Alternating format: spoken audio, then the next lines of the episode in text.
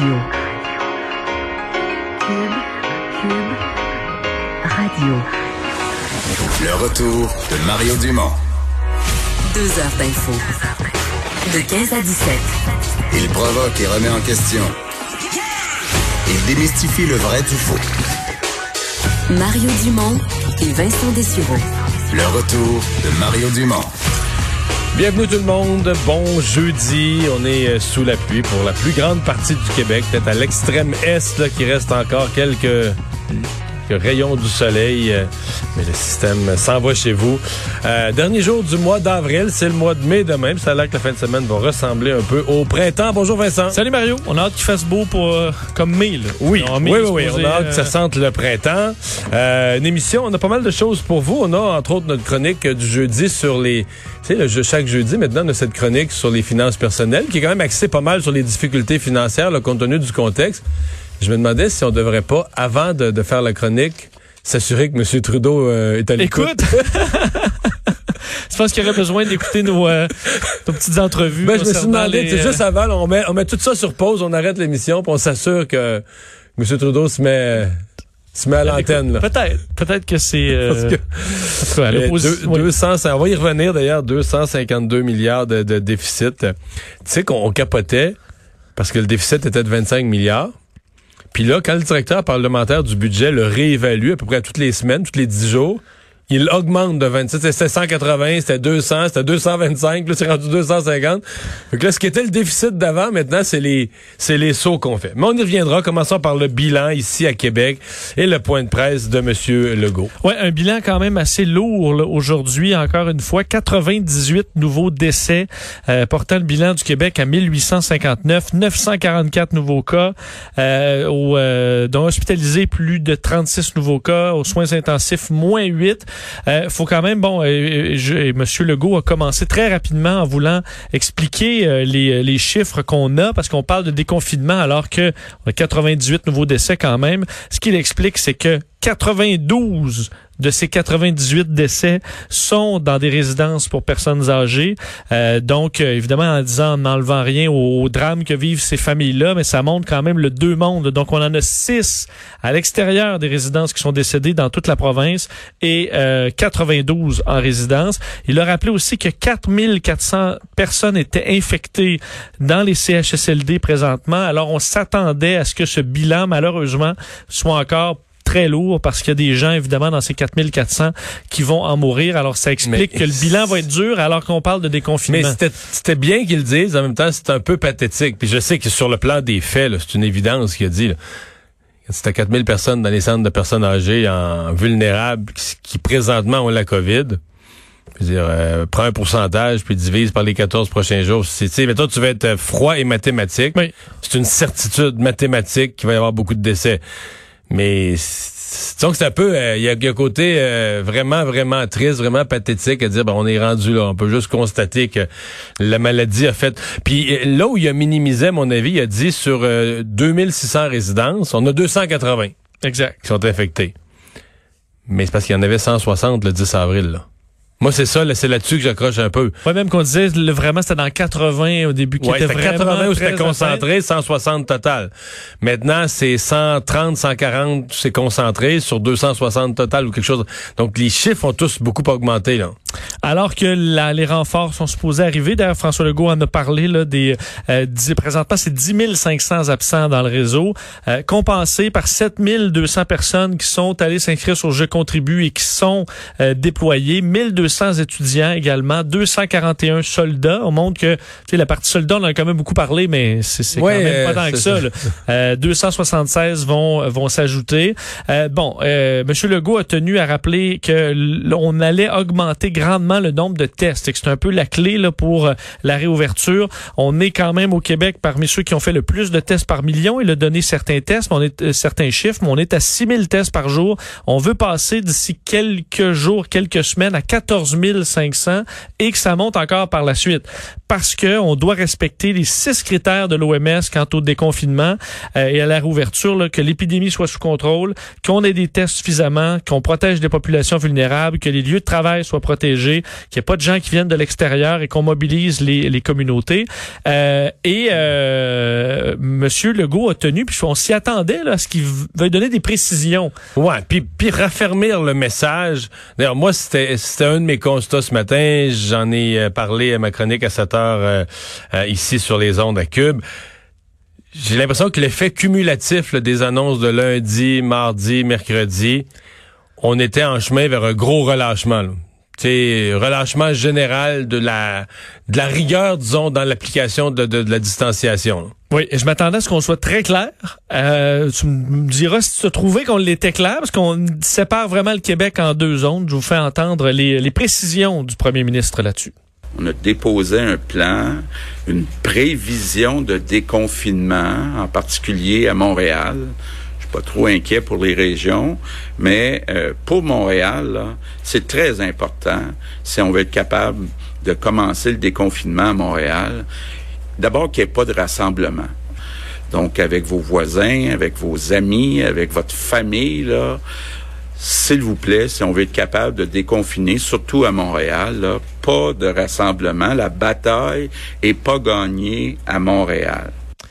Donc la bataille est pas gagnée à Montréal. Il faut pas faire de rassemblement, surtout à Montréal. Mais est-ce que c'est un go à l'extérieur de Montréal? Il dit non, on n'en veut non. pas de rassemblement, mais... Mais beaucoup moins ferme. Mais moins ferme, Il n'y a pas d'entre-deux, là. Ben c'est ça, t'as le droit ou t'as pas le droit. Euh, ouais. Donc, j'ai trouvé le message peut-être pas si clair que ça, rappelant que quand on parle de Montréal, et M. Arruda l'a spécifié, c'est la communauté métropolitaine de Montréal, parce que comme Laval, c'est une zone aussi chaude que, que Montréal.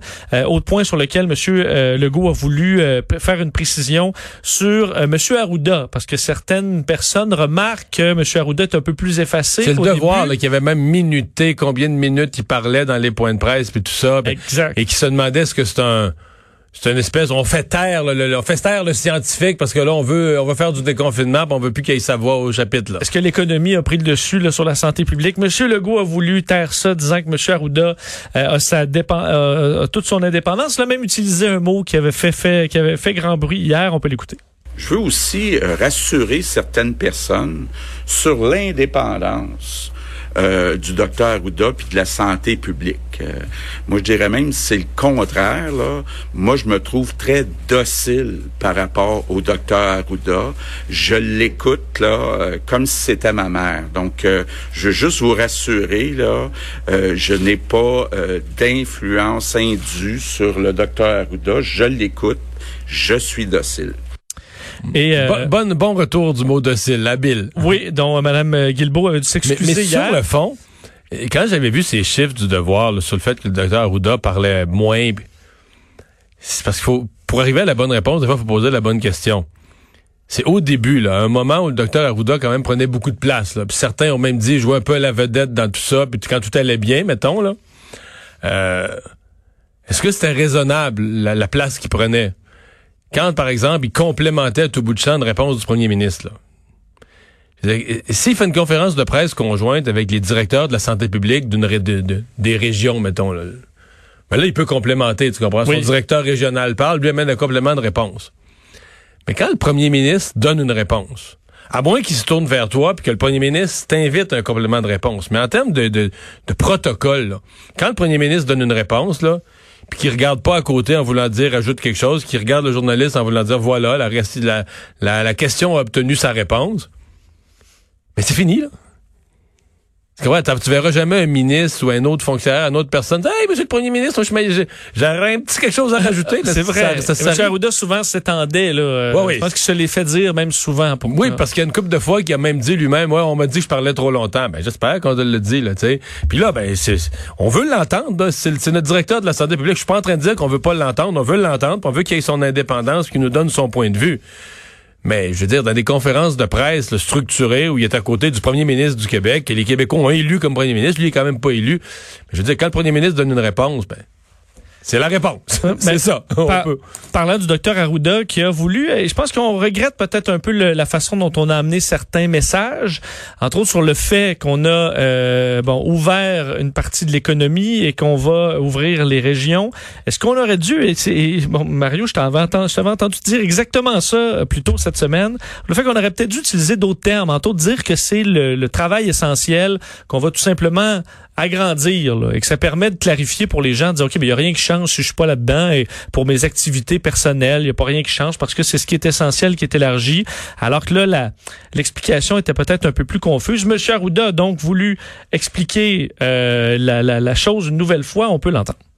quand on a fait un point d'arrêt, hein, on, a, on, a, on a défini des travailleurs essentiels qui étaient des gens qui étaient permis, etc. faut voir ce déconfinement-là qu'on fait actuellement avec les garderies, avec certains secteurs d'activité, comme étant une nouvelle définition de travailleurs essentiels. Ça veut pas dire qu'on se relâche complètement. Bon, alors une nouvelle version du travailleur essentiel qui inclut euh, les écoles éventuellement. Mais euh, ce qui devrait quand même passer un message à la population, c'est qu'ils n'ont pas hésité à dire, regarde, on va, euh, on, va reporter les dates, là, on va repousser les dates. Si, euh, les gens respectent pas les, les- les consignes, si tout le monde se met à faire n'importe quoi, c'est sûr qu'il va y avoir une augmentation du nombre de cas. Et donc, la population va, va, va repousser par elle-même le confinement. Puis, on- je pense qu'il il- ça a été, je pense que c'est monsieur, c'est-tu le docteur Arruda, c'est monsieur Legault, il y en a un des deux qui l'a abordé en voulant dire, si on niaise un peu comme population à cette date-ci, faudra pas en faire beaucoup pour scraper notre été, là. Exact. Ça, c'est clair. D'ailleurs, il a parlé que pour ceux qui s'inquiétaient du déconfinement, Montréal, les écoles, ça ouvre le 19 mai. Là. On n'est même pas encore en mai. Donc, il y a quand même encore un délai où on va analyser les chiffres et on va pas hésiter à repousser euh, s'il le faut. D'ailleurs, pour ce qui est de Montréal, là, on apprenait que bon, les tests vont augmenter, mais entre autres un centre de dépistage euh, qui ouvre à Montréal-Nord. Donc, à compter de euh, demain, euh, sur, euh, on va augmenter de 30 à 100 tests par jour pour ce secteur qui est particulièrement chaud à Montréal. Et sachez, on analysait le point de presse de 13 heures. Il n'y en aura pas demain. Premier congé en période de- en semaine. On sait Mais bon, je pense que ça va être du 3. La semaine prochaine, je pense qu'on va rouler à deux ou trois conférences de presse par semaine. Plus cinq, pas cinq jours sur cinq. Là. Ça sera Parce que là, on va quand même, on, a, on, a- là, on en aura plus avant lundi là, de point de presse. Alors, c'est, euh, Mm. ce sera une période un peu plus longue. Euh, D'ailleurs, Madame McCann n'était n'était pas présente aujourd'hui, petit congé, mais demain devra euh, répondre à des questions de l'opposition lors d'une séance virtuelle du Parlement. Ouais, mais ce qui va faire qu'elle va s'exprimer aussi, elle va être des nouvelles quand même à répondre. L'opposition va poser toute une série de questions sur ce qui se passe dans le système de santé. Euh, du côté de M. Trudeau, on était, oui, à certaines réponses sur la crise de la COVID, mais euh, son point de presse, d'ailleurs, était avec euh, le, général Vance, avec le ministre de la Défense, surtout sur cet hélicoptère euh, écrasé en mer. Effectivement, c'est ce qui a pris presque toute la place du point de presse de Justin Trudeau aujourd'hui à la suite de cet accident. On y faisait référence en fin d'émission hier, mais ça s'est confirmé. Les débris d'un hélicoptère canadien euh, Cyclone, donc on utilise sur les navires euh, de guerre. Dans ce cas-là, le NCSM Fredericton, donc qui naviguait dans la mer Ionienne entre la Grèce et l'Italie. L'hélicoptère qui euh, bon euh, terminait une opération avec pour la mission Reassurance, une mission réassurance qui travaille avec des, des alliés de l'OTAN dans ce secteur-là. Euh, L'hélicoptère revenait vers le navire quand on a perdu contact radar. Malheureusement, après les recherches, on a retrouvé des débris ainsi qu'un corps. Euh, Justin Trudeau euh, a confirmé euh, l'identité de cette personne retrouvée. Euh, il s'agit de la sous-lieutenante Abigail euh, qui vient de Nouvelle-Écosse, qui est décédée, elle qui travaillait avec le corps de de. Nouvelle-Écosse, là. hein? Absolument. D'ailleurs, un lien parce que c'est une jeune femme donc euh, qui, qui, qui décède ainsi. D'ailleurs, les cinq autres personnes disparues, on n'a pas donné leur identité par respect pour les familles. D'ailleurs, on pas est toujours d'autres de la. Nouvelle-Écosse parce que c'est un navire qui partait d'Halifax, là. Exact, basé à Halifax. Ouais. Euh, et euh, elle- ce qu'il y de touchant là, dans, dans, dans cette histoire, Abigail euh, a été filmée dans les derniers jours jouant de la cornemuse, jouant Amazing Grace, chanson qu'on entend souvent dans des funérailles militaires, euh, sur le navire en honneur au, euh, en honneur des victimes du drame qui affectait sa province, la Nouvelle-Écosse. Puis elle vient de Dartmouth, elle vient de pas, pas très loin là, du, du, de, de la- du secteur où euh, euh, les gens ont été abattus la semaine passée. Exact. D'ailleurs, vous l'entendez, on peut l'entendre quel- quelques secondes. C'est donc elle qui est décédée hier dans d'écrasement, mais qui jouait Amazing Grace à la cornemuse pour les victimes en Nouvelle-Écosse.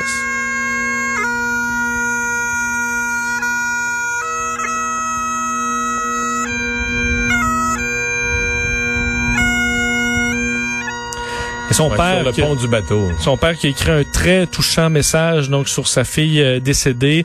Euh, d'ailleurs, on peut écouter Justin Trudeau qui de son côté voulait rendre hommage à l'armée canadienne qui euh, ben, répond toujours présent. Dans ce cas-là, d'ailleurs, euh, qui l'armée qui est en mission au pays et à l'extérieur. Je peux entendre le premier ministre. Ils font ce qu'ils ont l'habitude de faire.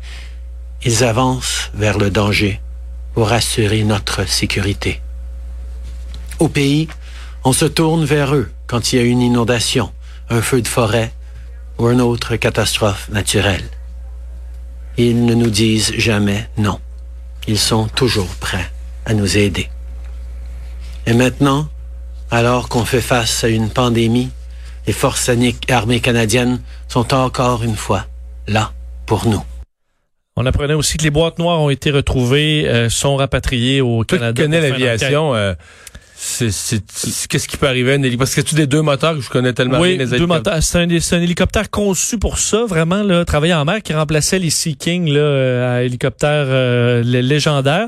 Ce que je sais de, de, de sources militaires, là, le, le Cyclone n'est pas un hélicoptère particulièrement aimé euh, des, euh, Non, non. des, des, des forces canadiennes, qui a eu quelques problèmes. euh, c'est pas dans euh, ce qu'on est-ce que l'hélicoptère comme tel a eu un problème mécanique, on verra. Parce que personne parle de problème météo, là, dans tout ce que j'ai vu, lu. Euh, Effectivement, j'ai pas vu de problème particulier au niveau de la météo. euh, c'est et forcément mécanique. Et généralement, c'est des, en fait, c'est toujours des équipages entraînés pour amérir là, euh, et, et en survivre en général. Donc, qu'est-ce qui a pu se passer qui a amené un écrasement aussi violent euh, causant la mort des militaires? Euh, Il y aura évidemment enquête, mais ce sera intéressant de savoir. C'est des hélicoptères très récents, là, faut dire. C'est c'est Ouais, pas des vieilles. euh, Il y a quelques années à peine, là, c'est du, euh, c'est c'est ce qui se fait de mieux là ou de plus moderne à ce niveau-là. Alors l'enquête devrait déterminer les causes. Alors qu'effectivement, euh, évidemment, Justin Trudeau avait quand même le dossier euh, de la COVID-19 euh, qui, qui a rebondi. Ces chiffres du euh, du déficit dont auquel, au- auquel tu faisais référence tantôt, un déficit euh, monstre selon le directeur parlementaire du budget de 252 milliards de dollars évalué là, pour le, le budget 2020-2021 avec entre autres la PCU qui augmente d'évaluation. On parlait autour de 24 milliards. Finalement, c'est plutôt 35 milliards. Euh, Justin Trudeau, questionné là-dessus, a dit qu'on était, on n'est pas du tout en train de penser à ça maintenant.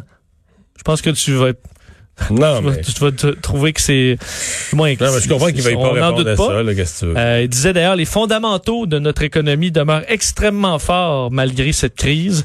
Euh, le Canada est entré dans cette crise sanitaire avec un meilleur ratio dette PIB que presque tous nos partenaires et nous allons pouvoir en sortir, j'espère, mieux positionnés.